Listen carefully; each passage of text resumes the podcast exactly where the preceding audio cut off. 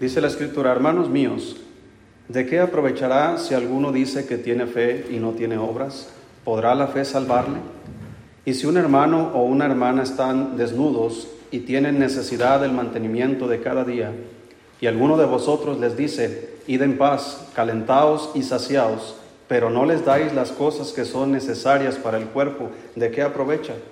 Así también la fe, si no tiene obras, es muerta en sí misma.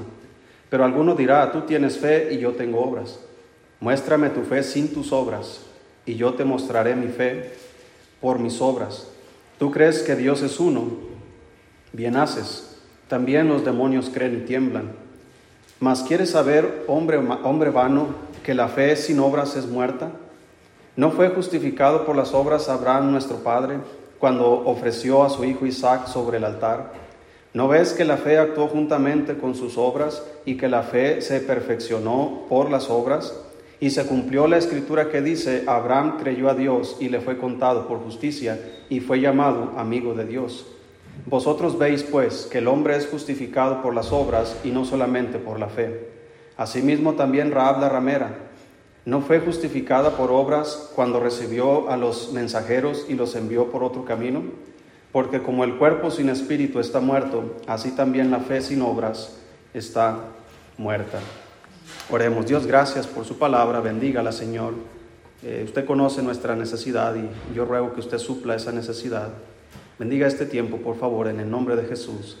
Amén.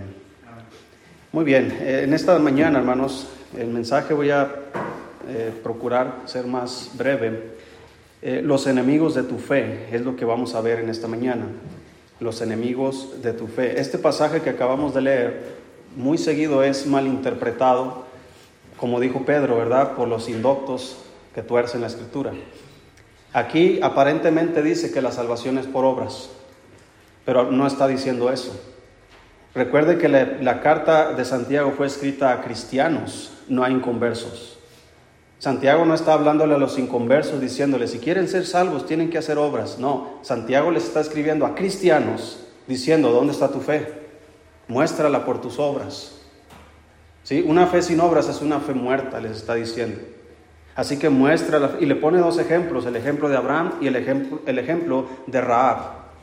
Los dos fueron justificados por fe, pero inmediatamente después de que ellos están ejerciendo la fe. ¿Qué hicieron Abraham y Raab? Obras. Eso es lo que está diciendo. ¿Abraham fue justificado por obras o fue justificado por fe? Dice, creyó Abraham, el mismo Santiago está especificando, y creyó Abraham a Dios y le fue contado por qué? Por justicia. ¿Dónde está su salvación? ¿Por obras o por fe? Por fe. Pero ¿qué siguió después? Sus obras. Así que muéstrame tu fe, dice, sin tus obras. No digas que eres cristiano si no tienes obras, es lo que está diciendo. ¿Sí? Ese es un resumen, por decirlo de esta manera.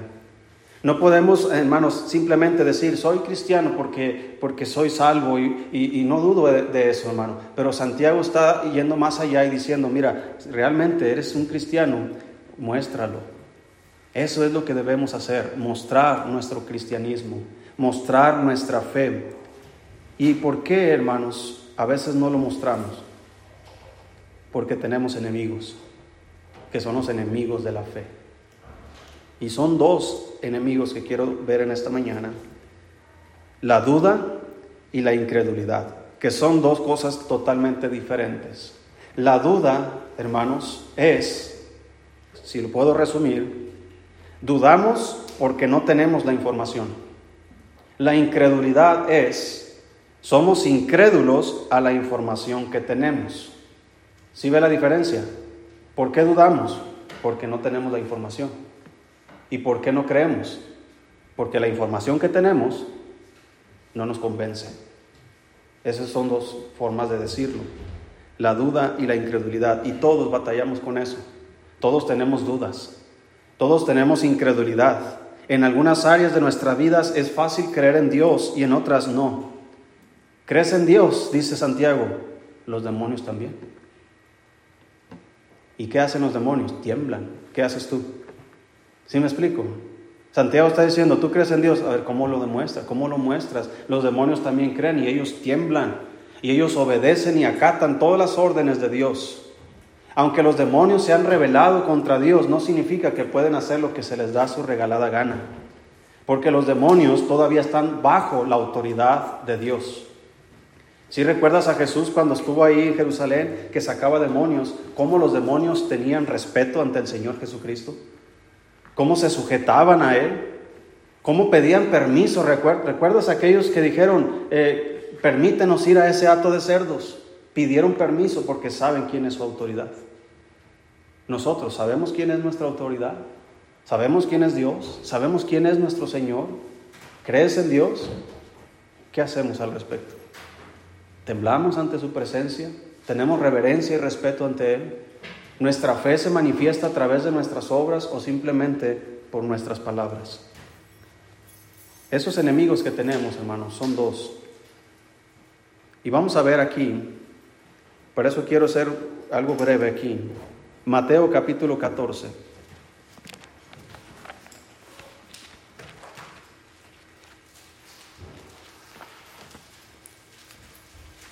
Mateo 14, 28. ¿Cuántas veces hemos dudado del Señor, hermanos? La duda eh, es, recuerda que la duda es algo que por eso dudamos, porque no tenemos la información. Pero muchas veces cuando tenemos la información no creemos en eso. Y, la información a la que me refiero es, es la información que Dios nos da a través de su palabra. Por ejemplo, Abraham, hermanos, dice que creyó a Dios y le fue contado por justicia. Pero ¿qué creyó? En que Dios le iba a prometer, le prometió que un hijo en su vejez. Ahora, él, él tiene eh, dudas tal vez, las tuvo, sí, si recuerdas cuando eh, pasaba el tiempo y, no había el hijo? Y entre él y Sara empezaron a planear, oye, ¿no será que Dios tal vez quiera darnos hijos de la egipcia? Y dudaron. ¿Por qué? Porque no tenían la información. ¿Cómo es posible que dos ancianos puedan concebir hijos? Decían ellos. Y dudaban porque no tenían la información. Así que ellos también batallaron más. Sin embargo, él se, se opuso, hermanos, y se repuso de sus dudas aunque con consecuencias. Y tú y yo podemos hacer lo mismo, no tenemos dudas. Hay veces que no, no, sabemos, ¿verdad? No tenemos la información, no conocemos el futuro, no sabemos qué viene y dudamos, pero el Señor nos dice que debemos confiar. Debemos depositar nuestra confianza y nuestra fe en Él. Dice ahí Mateo 14, 28. Dice la palabra de Dios, hermanos. Entonces le respondió Pedro y dijo, Señor, si eres tú, fíjate, está dudando manda que yo vaya a ti sobre las aguas. Y él dijo, ven. Y descendiendo Pedro de la barca andaba sobre las aguas para ir a Jesús, pero al ver el fuerte viento tuvo miedo y comenzó a hundirse. Dio voces diciendo, Señor, sálvame. Y al momento Jesús extendió la mano, asió de él y le dijo, hombre de poca fe, ¿por qué dudaste? Y cuando ellos subieron de la barca, en la barca se calmó el viento. ¿Cuál fue la, pregunta, hermanos, que el Señor hace a Pedro? ¿Por qué dudaste? ¿No cree que el Señor nos hace esa misma pregunta una y otra vez cuando dudamos de Él? ¿Por qué dudas? ¿Tú crees que yo no puedo hacer esto por ti? ¿Tú crees que yo no te puedo ayudar? ¿Tú crees que yo no puedo sacarte adelante? ¿Tú crees que no te puedo suplir? ¿Tú crees que no te puedo sanar? ¿Por qué dudas? Y batallamos con ese enemigo que es la duda. Y queremos creer en Dios y queremos confiar en Él, pero la duda nos abraza. La duda nos rodea, hermanos, y comenzamos simplemente a, divagar. No, no creo que sea posible. El, miércoles hablamos acerca, en, Primera de Pedro, hermano, que si tenéis, si, si, invocáis por Padre aquel que sin acepción de personas juzga la obra de cada uno, dice, conducíos con temor todo el tiempo de vuestra peregrinación. Si invocáis por Padre, hermano, ¿usted invoca a Dios como su Padre? ¿Sí o no? Él es mi Padre. ¿Por qué dudas? ¿Tú crees que Él no tiene cuidado de nosotros? Y hay muchas veces pensamos que yo no soy tan digno como otros. Él dice, juzga sin hacer acepción de personas. Y la palabra juzga no está hablando de, de, un juicio, está hablando simplemente de que Él está observando las, las circunstancias, las vidas. No porque alguien tenga más educación que otros significa que Dios los prefiere más. No porque alguien tenga la piel blanca y, otros no, significa que Dios los prefiere más. No significa que porque unos tienen un, un nivel académico mayor o porque tienen riquezas, hermano, Dios nunca hace acepción de personas. No importa quién eres, no importa lo que hagas hecho, el mismo Dios, el mismo Padre para nosotros. Él me ama a mí y le ama a usted. Usted tiene problemas, yo también. Él me ayuda y Dios le ayuda a usted también. Usted tiene necesidades, Dios le suple y Dios me suple a mí también. Es el mismo Padre, nos ama por igual. Pero hay unos que dudan. Y es ahí donde usted puede, y yo, y yo podemos ver las diferencias. ¿Por qué Dios bendice a él y a mí no? Bueno, porque aquel cree y tú dudas. El problema no está en que Dios haga acepción de personas, el problema es que yo batallo con la duda. Y no creo que Dios pueda ayudarme.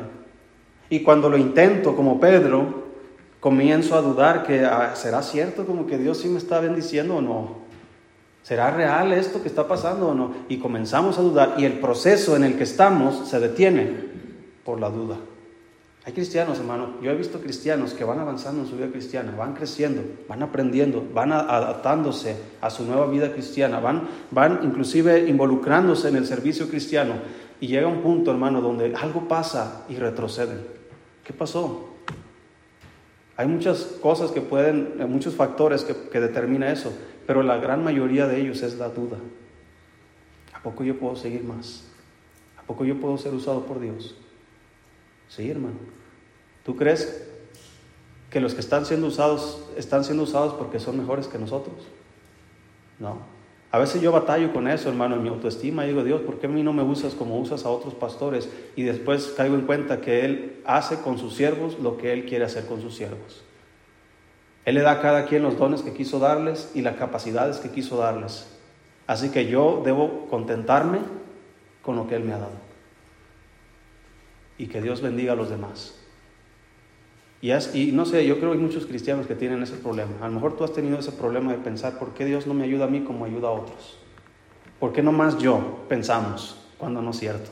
Todos batallamos, todos tenemos diferentes problemas, diferentes. Ese es lo que debemos entender. No todos van a tener el problema que tú tienes.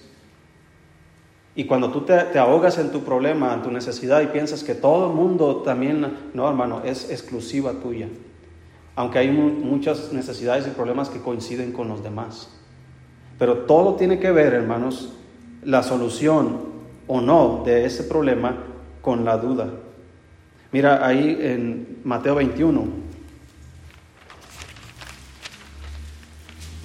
versículo 18. El Señor nos da una tremenda lección aquí sobre la oración, sobre la fe. Y nos dice esto, Mateo 21, 18. Por la mañana, volviendo a la ciudad, tuvo hambre y viendo una higuera cerca del camino, vino a ella y no halló nada en ella, sino hojas solamente, y le dijo, nunca jamás nazca de ti fruto. Y luego se secó la higuera. Viendo esto los discípulos decían maravillados, ¿cómo es que se secó enseguida la higuera? Respondiendo Jesús les dijo, de cierto os digo, que si tuviereis fe y no dudareis, no solo haréis esto de la higuera, sino que si a este monte dijereis, quítate y échate en el mar, será hecho. Y todo lo que pidieres en oración, ¿qué dice hermano? Creyendo, lo recibiréis. Y todo lo que pidieres en oración, creyendo, lo recibiréis. ¿Usted cree eso? ¿Todo el tiempo? ¿O hay momentos que duda? Hay veces, hermano, que nos damos cuenta que lo que estamos pidiendo no es la voluntad de Dios, pero somos tercos. Y ahí estamos, Señor, pues tú sabes la situación. Hermano, no, con Dios no hay negociación, no hay chantaje con Dios, no es como tu esposa. Ándale, ándale, ándale, ándale pues, y ya, ¿verdad? Para que ya no te ande dando lata a tu esposa. Dios no es así, hermano. Dios es justo. Y Él sabe lo que nos va a afectar y lo que nos va a bendecir. Así que cuando usted se dé cuenta que lo que está pidiendo no es la voluntad, deje de pedirlo. La Biblia dice, no tenéis porque no pedís. Y lo dice, pedís y no recibís porque pedís mal. Te estás enfocando mal. Por eso es que a veces no tenemos lo que pedimos, hermano. Pero ese es otro punto. Pero en el que estamos, muchas veces no tenemos lo que pedimos porque dudamos. No creemos que realmente Dios pueda ayudarme. No creo que Dios, ah, ¿cómo Dios me va a ayudar a mí? ¿Quién soy yo para que Dios me ayude? Eres su hijo. Dios, eh, el Señor murió por ti, derramó su sangre, eres especial para Él. Pero si dudas, la Biblia nos dice, ahorita vamos a ir para allá, pero que si dudamos, no recibiremos nada del Señor. La duda, hermanos, detiene las bendiciones de Dios. Mira lo que dice en Marcos capítulo 11. Busca ahí Marcos capítulo 11. Es un pasaje que habla de lo mismo pero nos da aquí otros detalles. Marcos 11, versículo 20. Dice la Biblia, y pasando por la mañana, vinieron, vieron que la higuera se había secado desde las raíces. Entonces Pedro, acercándose, le, le dijo, Maestro, mira, la higuera que maldijiste se ha secado. Respondiendo Jesús les dijo, tened fe en Dios, porque de cierto os digo que cualquiera, hermanos, Dios no hace acepción de personas. No dice, de cierto os digo que los más espirituales, que los que nunca dejan de hacerlo, que no dice cualquiera. No importa la nacionalidad, no importa la riqueza, no importa la cultura, no importa nada, hermanos, porque todos somos lo mismo en Cristo. Pero ¿qué es lo que detiene que unos sí y unos no reciban bendición? La duda o la fe. Y el enemigo de mi fe, ahí está, hermanos, siempre, cuando voy a orar, y dice, cualquiera que dijera este monte, quítate y échate en el mar, y no dudar en dónde, hermanos, en su corazón, sino creyere que será hecho lo que dice, lo que diga le será hecho. Mire, este pasaje lo utilizan los que predican de la prosperidad, donde tú tienes que decretar y declarar a Dios lo que tú quieras, porque ahí dice, lo que digas será hecho. Sí, pero lee todo el contexto. Lee todo el pasaje donde dice, si no dudares. ¿Sí me explico, hermanos? Y ellos allá predican de la prosperidad y que Dios quiere bendecirte, que Dios quiere prosperarte y, les lavan el cerebro, hermanos, y les acomodan la palabra de Dios de tal manera que sea agradable al oído y creído. Y muchas veces, hermanos, podemos ver que esas personas son estafadas, pero en muchas otras ocasiones vemos que parece como que sí funciona. Y yo digo, oye, ¿o estaré mal yo o, qué? ¿Por qué ellos sí y yo no? Y ellos aplican esto, es que no dudamos, pero espérate, hay que leer la Biblia en todo su contexto. La Biblia dice que el amor al dinero es que la raíz de todos los males. Ah. Entonces yo no creo que Dios realmente tenga intenciones de que todos seamos ricos. ¿Sí me explico, hermanos? Porque el mismo diablo también le dijo a Jesucristo, todo esto te daré si postrado me adorares. ¿Cómo un cristiano puede adorar a Satanás? Bueno, no haciendo la voluntad de Dios, sino haciendo su propia voluntad. Y de esa manera el cristiano está siguiendo más la corriente del mundo, la corriente de Satanás, que la voluntad de Dios. Y hay muchos cristianos, hermanos, de esa manera viviendo, pensando que porque sí les funciona a ellos, porque ellos sí se enriquecen, que porque ellos sí obtienen lo que están pidiendo, significa que así es como tiene que ser. Y no es así, hermanos. Dios no hace acepción de personas. No es de que unos y otros no. ¿Dónde radica ese problema? En la duda. Ahí está el problema. Entonces, si tú vas a pedir algo que es realmente una necesidad legítima, algo que realmente es válido delante de Dios y que es la voluntad de Dios que lo tengas, hermano, solamente ten paciencia. Dice, todo lo que, y no dudares nada. Si todo lo que dijeres va a ser hecho, no porque tú lo dijiste, no porque tú lo decretaste, no porque tú le dijiste, mandaste a Dios, Señor, porque yo lo dije, tú lo tienes que cumplir. No, no funciona así. El Señor está basando, hermanos, aquí la escritura, eh, al decirnos todo lo que digas va a ser hecho, lo está basando en la fe, no porque tú tienes autoridad, sino porque tú tienes fe. Yo no tengo ninguna autoridad, hermanos, ningún privilegio para decirle a Dios lo que yo quiero que Él haga. Nadie lo tiene. pero sí puedo tener fe. Y la, y la fe, hermanos, es el conducto por el cual se obtiene de Dios lo necesario. No dice la Biblia que por gracia sois salvos por medio de la fe. Nuestra salvación vino por el conducto de la fe. Nuestras bendiciones diarias también vendrán por el mismo conducto. Así que si tú utilizas la fe correctamente, si tú tienes fe, si tú crees en Dios, todo lo que pidas obviamente va a ser de acuerdo a su voluntad, porque la fe, hermanos, es un fruto del Espíritu. Por lo tanto, si el Espíritu Santo te está dando fe, te está dando ese fruto, no creo que Él eh, sea, eh, voy a usar esta palabra, ¿verdad? Y, no creo que, que, el Espíritu Santo sea irresponsable en su trabajo al darme fe y decir, hazlo como tú quieras. No, Él me da fe para hacer la voluntad de Dios no para hacer mi propia voluntad. La fe no es, hermanos, que tú puedes lograr todo lo que tú te propongas. La fe es para yo lograr todo lo que Dios se ha propuesto para mí. Si comprendemos ese punto. ¿Usted cree que puede hacer la voluntad de Dios? Sí se puede. ¿Puede vivir de acuerdo a sus principios? Sí se puede. Pero no dude. Porque la duda e-, e-, elimina, hermano, toda intención de bendición. Mire ahí en Santiago 1. Santiago nos lo explica, nos lo amplía un poquito más.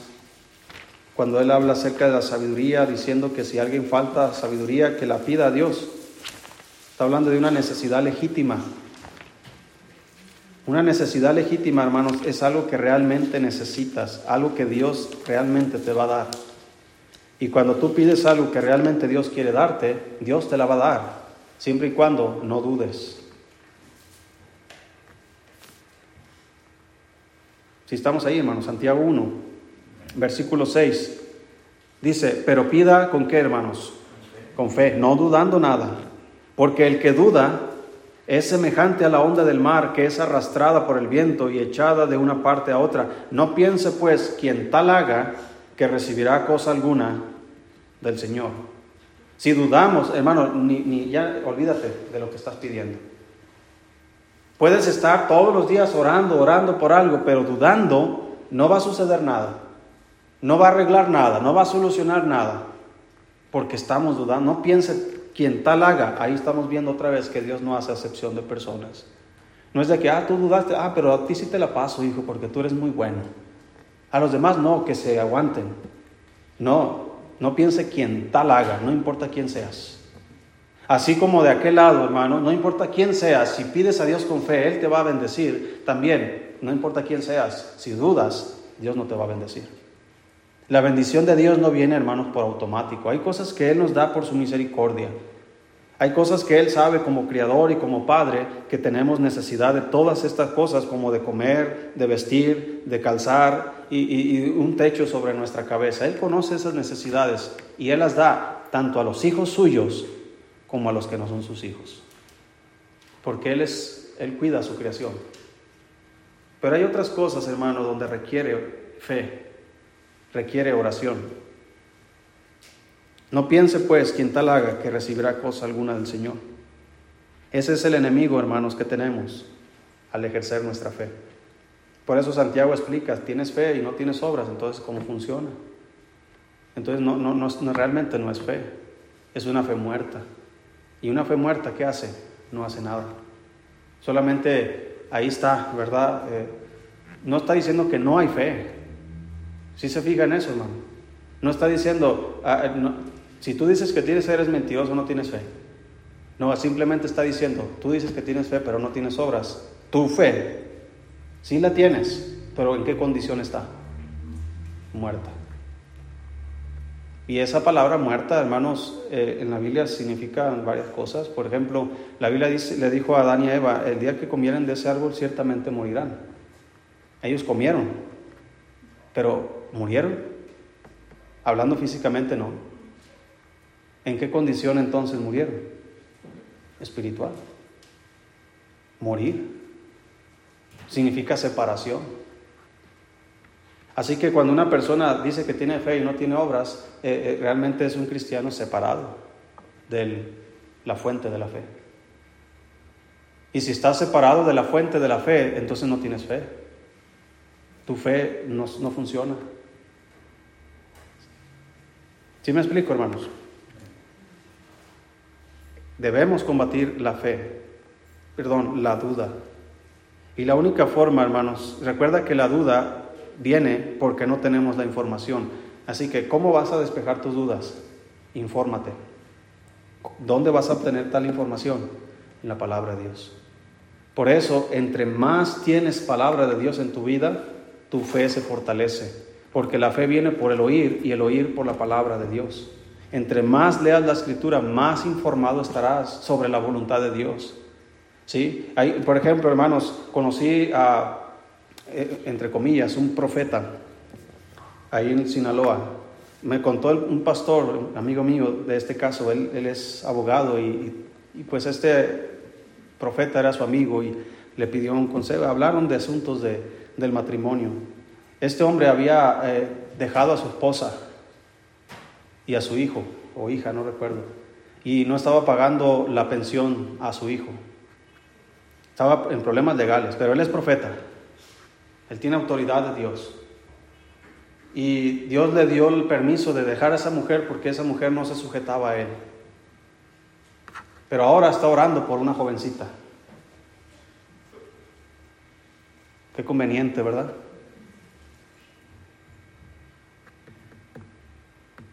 Dígame, hermano,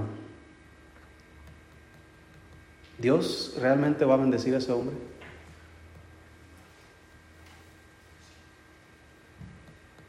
Es una fe muerta. Es una fe, dice, los demonios también creen y tiemblan, pero esos no se sujetan a Dios. Así está actuando ese hombre. Es irresponsable con su esposa, con su hijo. En lugar, hermanos, de, que, de que tenga... Eh, eh, ese, ¿De dónde agarró esa información? ¿Quién le dijo que puede dejar a su esposa y Dios le va a bendecir? ¿De dónde? ¿Qué, Biblia está leyendo él? Que puede abandonar a su esposa y a su hijo y, unirse a otra mujer. ¿De dónde? ¿Qué, qué? Hermano, ¿sí me explico? Por eso dudan, por eso no viven de acuerdo a la fe. ¿Por qué? Porque no están recibiendo la información correcta. Mira, si yo te doy una dirección equivocada, ¿a dónde vas a llegar? si tú me dices, oiga, ¿para dónde queda Bustillos? Ah, mire, váyase para allá allá en Coctemo, agárrase allá, y, a lo mejor por allá le dicen. y ahí va usted, ¿verdad? ¿Y para dónde agarró? Totalmente contrario a donde está Bustillos. Hay veces, por eso, hay veces que llegan y me preguntan, no, yo si no, no soy de aquí, les digo, a veces como me saco el problema. a veces sí sé, pero no sé cómo decirles, ah, mire, si se va más para allá, busque, ¿verdad? Pero si realmente no sé, Oiga, no sé.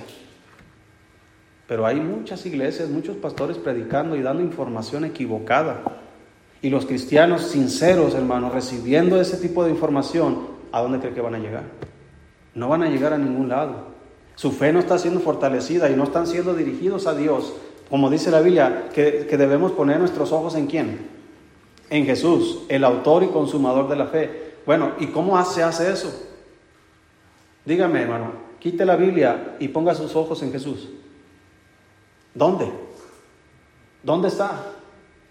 ¿Dónde lo puedo ver para poner mis ojos en Él? No, hermanos, cuando la Biblia habla, está hablando de su palabra, Él es el verbo. Él es la palabra de Dios. ¿Quieres conocer a Jesús? Necesitas ir a la palabra de Dios, escudriñar las escrituras porque a vosotros os parece que en ellas tenéis la vida eterna y ellas son las que dan testimonio de mí. Jesús le dijo a los judíos, mira, si creéis a Moisés y a los profetas, me creerías a mí, porque de mí escribió él. ¿Quieres conocerme? Ve a la Biblia. Aprende de mí. ¿Quieres poner tus ojos en mí? Dice Jesús, vea la palabra de Dios y entonces tu fe va a aumentar. Y vas a tener la información correcta. Y una vez que tengas la información correcta, vas a poder tomar las mejores decisiones. No vas a dudar. Hay veces que Mire, antes de que yo viniera para acá, yo tuve muchos problemas, conflictos internos. ¿Será la voluntad de Dios? No será la voluntad de Dios. ¿A dónde voy a ir? ¿Y si voy para acá? ¿Si voy para allá? Tanto que me estresé, hermanos, ese tiempo. No sé si recuerdan los que cuando yo llegué aquí, venía con un golpe aquí. me desmayé allá en, los mochis. Estábamos, después de ganar almas, estábamos ahí platicando un misionero y unos hermanos. Y de repente, no sé qué, fui al tercer cielo, yo creo. ¿Quién sabe qué, hermano? De repente desperté y, y estaba alguien pegándome en el pecho ahí en el piso, tratando de despertarme. Y traía aquí una herida muy... Todavía tengo marcas, no sé dónde es, pero tengo marcas. Una semana antes de venir acá. Estaba estresado. ¿Por qué? Porque no tenía toda la información. Y era tentado a dudar, Señor, ¿realmente quieres que vaya allá? El diablo comenzaba a bombardear con pensamientos. No, mejor vete para acá, no, mejor es aquello, no, no te conviene tomar una iglesia porque cuando, y eso es lo que me habían dicho antes, tomar una iglesia es tomar problemas. Y comienzas una y también vas a tener problemas. La gente son problemas, hermano, tú eres problema, si sabías eso? Causas problemas, muchos, en tu casa, en el trabajo, en la iglesia. A veces tu opinión choca con la de otro y hay un problema. A veces tus ideas chocan con las de otro y hay un problema. ¿Y quién es el que tiene que andar ahí apartando las ovejas? ¿Sí me explico, hermanos? A veces las ovejas tienen problemas con el pastor. Muchas familias se fueron de iglesia porque tuvieron problemas con el pastor. Hay problemas, en todas partes hay problemas. En mi casa con mi esposa hay problemas, con mis hijos hay problemas. Porque hay problemas, ¿voy a dejar de hacer la voluntad de Dios? No. Más bien debo fortalecer mi fe. Jesús le dijo a Pedro, y, es, y es mi consuelo, hermano. Le dijo a Pedro, Pedro, ¿me amas? Señor, tú sabes que te amo. ¿Ok?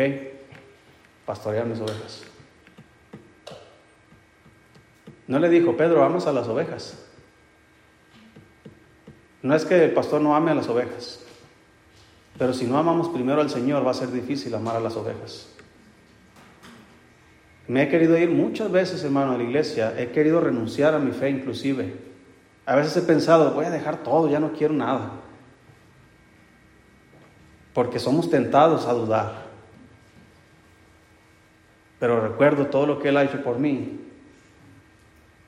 No puedo. Y luego comienzo a mirar, a veces una vez hermano, y se lo confieso, ya estaba pensando bien, organizándome cómo voy a renunciar. Y quién sabe por qué me puse a ver fotos ahí en la computadora de los hermanos. ¿Cómo me conmovió eso?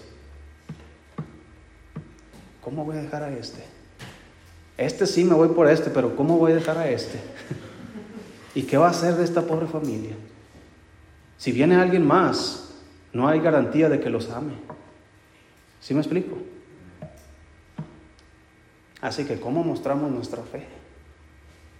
Por nuestras obras. Pero a veces dudamos. A veces he llegado a pensar, Señor, ¿realmente quieres que esté aquí? Porque hacemos, hacemos y deshacemos y no pasa nada. Siempre somos los mismos. Es más, ya hasta se fue otro. Es más, Dios, realmente Dios, me llamaste. Porque yo no sirvo para nada. Ve a los demás cómo están prosperando, cómo están creciendo sus iglesias. Y yo sigo las mismas. Pasa los años y sigo y dudo y dudo. Y el Señor me da cachetadas, ¿verdad? Y me dice, ¿sabes qué? No dudes. Y recuerdo esto el profeta más grande que ha existido en toda la historia, y no habrá otro como él, nunca tuvo una iglesia grande. Juan el Bautista. Pero hizo lo más grande que puede hacer cualquier predicador. ¿Qué hizo él? Llevó a esas ovejas con el verdadero pastor. Así que si solamente una sola oveja viene a esta iglesia y yo cumplo mi trabajo de llevar a esa oveja a Cristo, yo habré terminado mi trabajo. No importa si son una, cinco, diez, mil, no importa. Pero ¿cómo batallamos con la duda? ¿Te ha pasado a ti? Señor, ¿realmente quieres que vaya a esa iglesia? Muchos han pensado así. Hay más iglesias a donde ir. ¿Realmente quieres que vaya a esa? Hermanos, el Señor nos dice, sea nuestro sí, sí, y sea nuestro no, no. Pero no te quedes en medio. El Señor dice, ojalá fueses frío o fueses qué. Pero no estés en medio. No estés dudando. No estés entre sí o no, porque nunca vas a lograr nada de esta parte y nunca vas a lograr nada en esta parte. Vete allá o vete para allá. El Señor le dijo, perdón, Abraham le dijo a, su, a, su, sobrino, mira, si tú te vas para la derecha, yo me voy a ir para la izquierda. Si tú te vas para la izquierda, yo me voy para la derecha. Pero toma una decisión. Así que nuestra vida cristiana debe estar basada en nuestras decisiones, hermano, por la fe que tenemos y debemos ser guiados por la información que tenemos. Si no tienes la información, no te muevas. Busca primero la información. Ve que Dios te diga lo que debas hacer porque si tú haces sin tener la información que Dios quiere que tengas, tú vas a actuar en soberbia, pensando que tú tienes, eres capaz de, de tomar tus propias decisiones. Y no es así. Así que las veces que yo me he querido ir y tomar una decisión, me he detenido, he ido a la información que Dios me ha dado y siempre me dice, quédate ahí, quédate ahí. Pablo dijo que honraba su ministerio y él me dice, ¿has honrado el tuyo? Entonces, ¿para qué te quieres ir si no lo has honrado siquiera? ¿Sí lo explico, hermano? No solo tu batalla, yo también batallo con la duda. En muchos aspectos. Pero la palabra de Dios siempre, siempre, hermanos, nos va a quitar las dudas. El siguiente enemigo, hermanos, es la incredulidad, que es totalmente diferente. La duda es Dudamos porque no tenemos la información. Pero la incredulidad es que somos incrédulos a la información que ya tenemos. Ya sabes lo que tienes que hacer y no crees. Por ejemplo, la Biblia nos dice que si pedimos cualquier cosa conforme a su voluntad, Él nos oye. Y si sabemos que tenemos las peticiones que, le, hayamos hecho, dice que si sabemos que, que Él nos oye, tenemos las peticiones que le hayamos hecho. ¿Cree usted eso? ¿Y por qué no pedimos? ¿Por qué batallamos para orar? Ya tenemos la información, ya sabemos lo que tenemos que hacer, ya sabemos que la oración funciona, ya sabemos que Dios oye la oración, ya sabemos que Él tiene cuidado de mí, ya sabemos que si yo pido algo conforme a su voluntad, eso me va a dar. ¿Por qué no pido? Porque a veces no creemos en lo que ya sé. Mira ahí en Juan capítulo 3.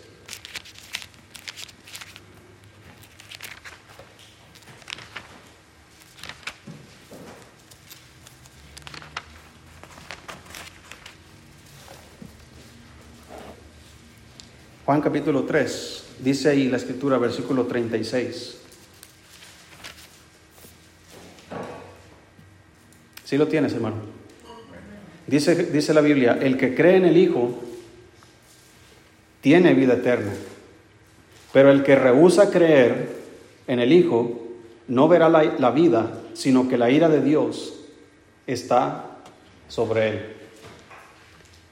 El que cree en el Hijo tiene vida eterna. ¿Usted cree en el Hijo? ¿Qué dice la Biblia? Tiene en el presente vida eterna. Esa palabra tiene significa que siempre tendrá. Desde el momento en que usted aceptó a Cristo, desde ese momento siempre tendrá vida eterna. Ahora, pero el que rehúsa creer en el Hijo, ¿qué pasa? Oh, también va a ir al cielo, que al cabo Dios es amor. Oh, Dios nos ama a todos, que Él va a dejar que todos vayan al cielo. No, este que rehúsa no, no es que tiene dudas, hermano, no es porque no ha escuchado. Sí dice la Biblia, sí recuerdas lo que dice en Romanos. ¿Cómo invocarán en aquel de quien no han qué? ¿Y cómo irán si no hay quien qué?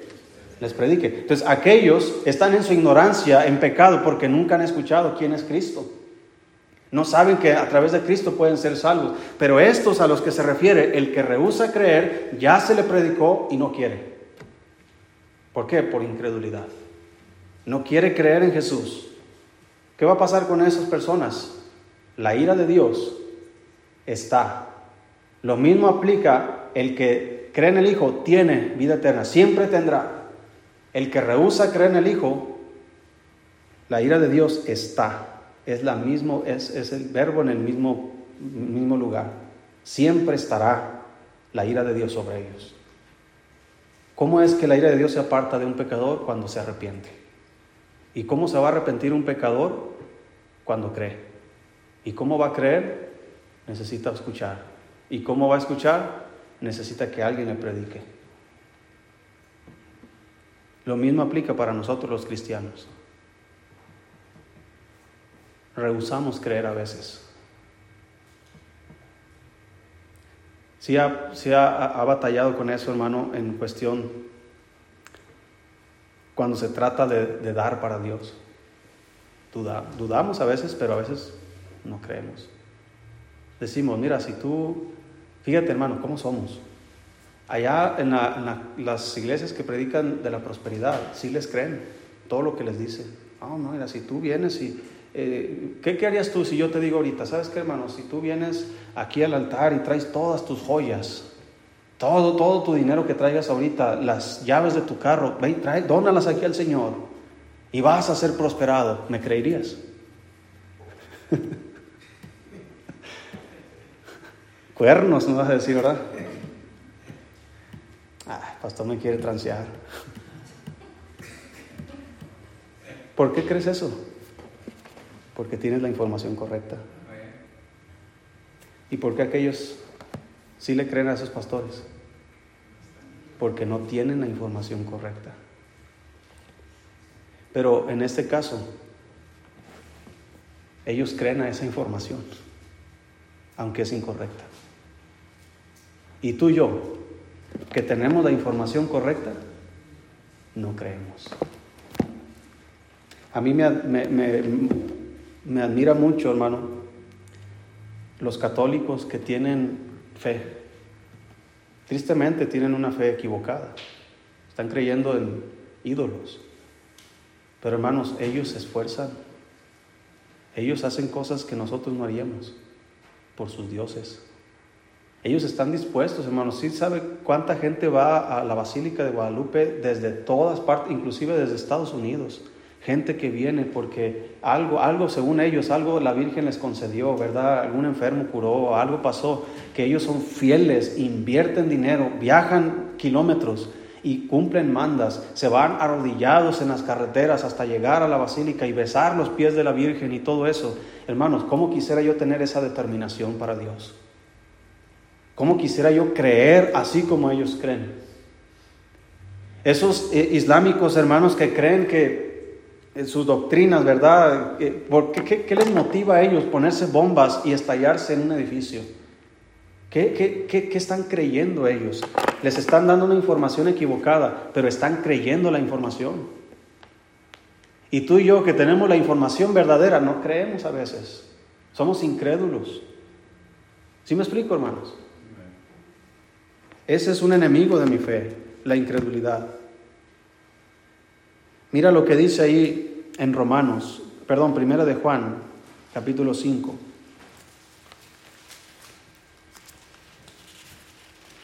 Lo mencioné ahorita, pero vamos a leerlo. Aquí se nos dice algo muy interesante. Primera de Juan 5, versículo 13. Dice el apóstol Juan, estas cosas os he escrito a vosotros que qué? Que creéis en el nombre del Hijo de Dios. ¿Para qué? te estoy dando información, dice, para que sepáis que tenéis vida eterna. ¿Y para que qué? Oye, ¿es que no crees? Esto les estoy escribiendo a los que creen para que sepan que tienen vida eterna y para que crean. Oye, ¿cómo está eso? Pero ya creo, sí, pero son dos tipos de creencia. Una cosa es creer en Jesús y otra cosa es creerle a Jesús. ¿Usted cree en Jesús, hermano? Yo creo en Él. Pero cuando se trata de las situaciones de la vida, ¿le cree a Jesús lo que dice? ¿Le cree que dice ahí que si pides con fe y no dudares nada, Él va a hacer lo que has dicho? Pero hay veces que no creemos. Al menos me pasa a mí. Si no te pasa a ti, me voy a juntar más contigo para que se me pegue tu fe. Estas cosas os escribo a vosotros que creéis. Les está hablando acerca de su fe Eres un hijo de Dios, eres alguien que ha creído en Cristo para salvación. A ti te estoy escribiendo para que sepas que tienes vida eterna y para que creas en el nombre del Hijo de Dios. No dice el Señor Jesús, y todo lo que pidieres en qué? En mi nombre yo lo haré. Y todo lo que pidieres al Padre en mi nombre yo lo haré. Así que estas cosas te escribo, dice el apóstol Juan, para que sepas que eres hijo de Dios, que tienes vida eterna, pero también para que creas en el nombre del Hijo de Dios. ¿Usted cree, hermano, que el nombre de Jesucristo no tiene poder? Ahora, el nombre de Jesucristo no es un amuleto de la buena suerte, donde usted va a tener un, aquí, ¿verdad?, donde diga Jesús. No es un nombre mágico, ¿verdad? Así como, como si fuera magia. Pero hermanos, el nombre de Jesucristo tiene poder. No hay otro nombre debajo del cielo dado a los hombres en que podamos ser salvos. De la misma manera, no hay otro nombre dado a los hijos de Dios en que puedan pedir cosas. Todo lo que pidieres al Padre en mi nombre, yo lo haré. Así que estas cosas os escribo para que creáis en el nombre del Hijo de Dios. No debemos, hermanos, usar el nombre de Dios en vano. Eso es también la información que les dan allá afuera a muchas iglesias. Reprenden todo en el nombre de Jesús. Oh, mosquito, te reprendo en el nombre de Jesús. Ah, ese perro, te reprendo en el nombre de Jesús. No, hermanos, no le busques al perro. ¿Sí me explico, hermanos? Todo quieren, el nombre de Jesús lo quieren usar hasta en la sopa. Si no aparece Jesús en la sopa de, letras, no me la voy a comer porque no está santificada. No, el nombre de Jesús no debe ser usado en vano, pero debe ser usado, porque el nombre de Jesús tiene poder. Y todo lo que pidas al Padre en el nombre de Jesús, dice Él, yo lo haré. Ya tengo la información, ahora ponlo en práctica. Porque si no crees, hermano, nada va a suceder. Si estamos comprendiendo el punto, hermanos. Mira en Mateo 13.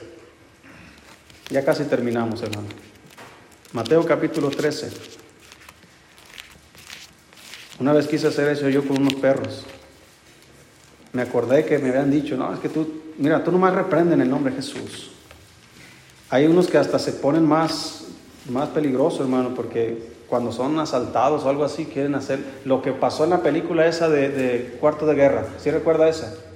La viejita que estaba comiendo nieve y que llegó un asaltante y no, en el nombre de Jesús. Y, y, ah, el otro se puso paralítico, ¿verdad? Y salió corriendo sin hacerles nada. No, no te creas el valiente, hermano. La Biblia nos dice, ten la información correcta. Si alguien te pide la prenda, ¿qué dice? Repréndelo en el nombre de Jesús. ¿Qué dice? Dale también la capa.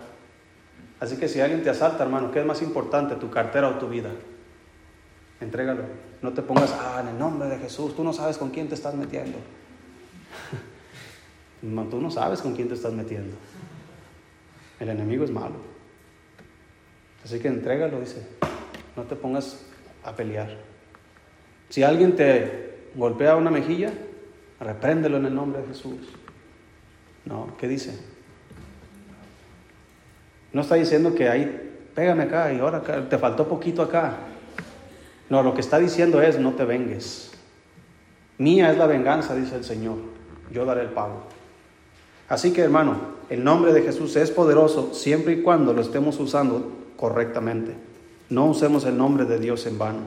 Dice ahí Mateo capítulo 13, versículo 58.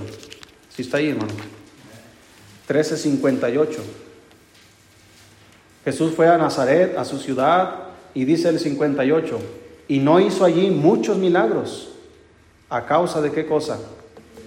De la incredulidad de ellos. ¿Por qué crees que Dios no hace milagros en tu vida, hermano? Porque no creemos. ¿Dios puede hacer milagros? Sí. ¿Por qué no lo hace? Yo entiendo que Dios tiene su plan, su providencia y Él sabe lo que va a hacer en las edades y Él sabe que hay personas que, ¿verdad? Por ejemplo, en el, en el, sentido de la salud, eh, debemos tener mucho cuidado, hermanos, de, de, poner en mal testimonio a Dios. Me refiero a esto. Hay muchos que en Facebook ponen, es que están orando por fulano, sultano, y, no, y Dios va a hacer un milagro, y, y Dios es un Dios de milagros, y Dios es Dios de poder, y muere la persona. ¿Qué cree que dicen los incrédulos? Ahí está, ¿dónde está tu Dios? ¿No que muy de milagros? ¿No deberíamos mejor decir si es la voluntad de Dios?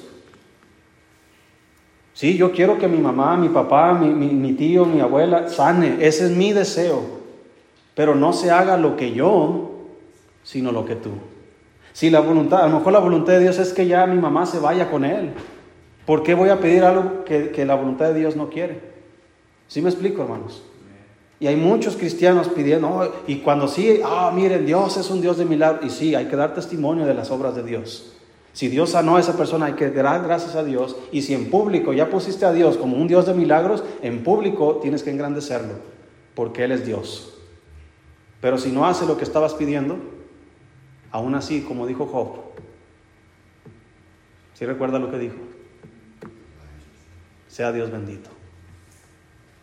Porque Dios no sigue, no, no deja de ser Dios porque no hizo algo que yo pedí. Dios sigue siendo Dios. El problema soy yo, mi incredulidad. Debemos dejar a Dios que haga su voluntad. Pero no por eso debemos ser incrédulos. Dice ahí, hermanos, que no hizo muchos milagros a causa de la incredulidad de ellos.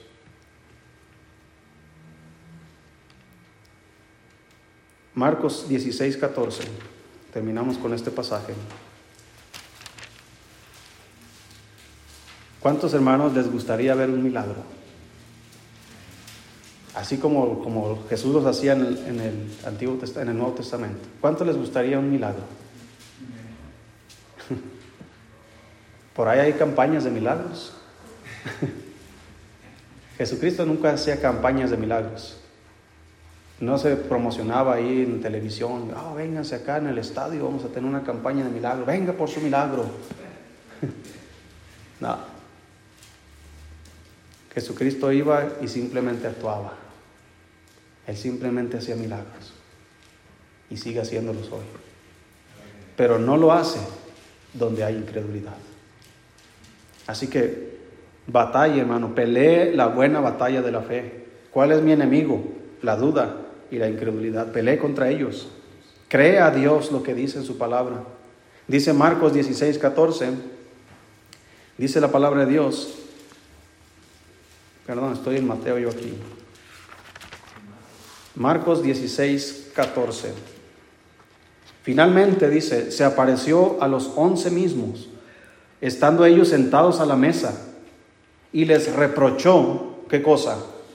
Su incredulidad y dureza de corazón, porque no habían creído a los que le habían visto resucitar. Le dieron la información y no creyeron en ella. Le dijeron a Tomás, inclusive, hemos visto al Señor. ¿Y qué dijo? Mira, si no veo, no creo.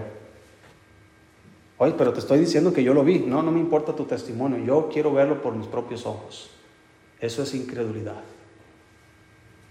aquí venimos, predicamos la palabra de Dios, de lo que Dios puede hacer, de lo, cómo Dios te puede ayudar, cómo Dios te puede cambiar. Y tú dices, no, hasta que lo vea. Pues nunca lo vas a ver. Porque debes creer para que pueda pasar. No, es, no, no son en mis términos, decir, Dios, mira, voy a probar tu fidelidad. A ver, primero sé fiel y luego voy a creer en ti. No, el Señor dice, mira, yo quiero que creas en mí. Quiero que vengas a mí. Yo quiero guiarte por, por, la adversidad, quiero guiarte por la enfermedad, quiero guiarte por la necesidad, quiero llevarte al desierto como a mi pueblo y allá te probaré, pero quiero que creas en mí. ¿Tú crees? Si recuerda esos diez espías que dijeron no podemos entrar. Dios ya les había dado la información. Esa tierra es para ustedes. Entren, poséanla. Derriben a todas las, familias. Maten a hombres, mujeres, niños, a unos de pecho. Destruyan todo. Porque esa tierra yo se las he dado a ustedes. Tierra que les prometí a sus padres. Ellos ya sabían que Canaán era para ellos. Pero cuando ellos fueron y vieron, dijeron, no podemos. La información que yo vi no coincide con la información que Dios me dio. Así que vas a decidir creer en tu información o creer en la información que Dios te da. y decidieron creer en su propia información. No, es, esto es lo que yo vi. Yo vi gigantes, yo vi tierra que traga a sus moradores. No nos conviene, no vamos a entrar. Vamos a elegir a un líder que nos regrese a Egipto. Y quisieron apedrear a Moisés. Y Dios le dice, ¿sabes qué, Moisés? Hazte un lado. No me gusta esa actitud. Voy a destruir a este pueblo. Y voy a hacer de ti una gran nación. Y Moisés dice, no, Dios. Moisés está pensando en el testimonio de Dios. ¿Qué van a decir los pueblos? ¿Que sacaste a tu pueblo y no pudiste meterlos a donde dijiste? Para Dios es capaz de hacerlo, sí. El problema no está en Dios, el problema es, quiero ver, quiero castigar la actitud de este pueblo, pero también quiero ver la actitud de mi siervo. ¿Qué va a hacer él? ¿Va a creer, me va a creer a mí o le va a creer a ese pueblo? Pero ¿sabes qué? Mira, regresense al desierto y allá hasta que se muera el último de esta generación, entonces van a ir a la tierra prometida para que se les quite, casi diciendo. La incredulidad, hermano, nos trae muchos problemas, nos priva de bendiciones. La incredulidad nos detiene en nuestro crecimiento cristiano. Así que luche contra ella. El Señor les reprochó, dice aquí, su incredulidad y su dureza de corazón. Él ya les había dicho, en varias ocasiones les dijo, es necesario que el Hijo del Hombre sea levantado y, sea sepultado y, sea, y resucite al tercer día. Pero ellos no entendían. Y ellos no creyeron. Hasta que lo vieron, creyeron. Por eso el Señor le dijo a Tomás, mira Tomás, porque, porque me viste, creíste. Mira, más bienaventurados son aquellos que no vieron y creyeron. Así que hermano, tú y yo no hemos visto al Señor. Tú y yo no hemos visto a Dios cara a cara como lo vio tal vez Mateo hablando de Jesús humanamente. Pero hermanos, el Señor nos dejó su palabra para que creamos en Él. Estas cosas os escribo a vosotros que creéis en el Hijo de Dios, para que sepáis que tenéis vida eterna y para que creáis en el nombre del Hijo de Dios. Y todo lo que pidieres al Padre en mi nombre, yo lo haré. Jesús le dijo a María, hablando de la resurrección, ¿crees esto? Ella dijo, Señor, yo sí, yo creo que, un día va a resucitar en el día postrero. No, no, dice el Señor, yo soy la resurrección y la vida. El que cree en mí, aunque esté muerto, así que el que cree en Él, si tu fe es muerta, ¿qué va a pasar? vivirá. Si tú tienes una fe muerta ahora, tienes la oportunidad de tomar la palabra de Dios, creer en ella, entonces va a ser una fe viva. Una fe que va a tener obras. Y esa es la fe que glorifica al Señor, porque sin fe es imposible agradar a Dios. Pero si tenemos fe es posible agradarle. Y si agradamos a Dios, hermano, ¿qué no podrá hacer Él por nosotros? Vamos a orar. Dios, gracias por su palabra.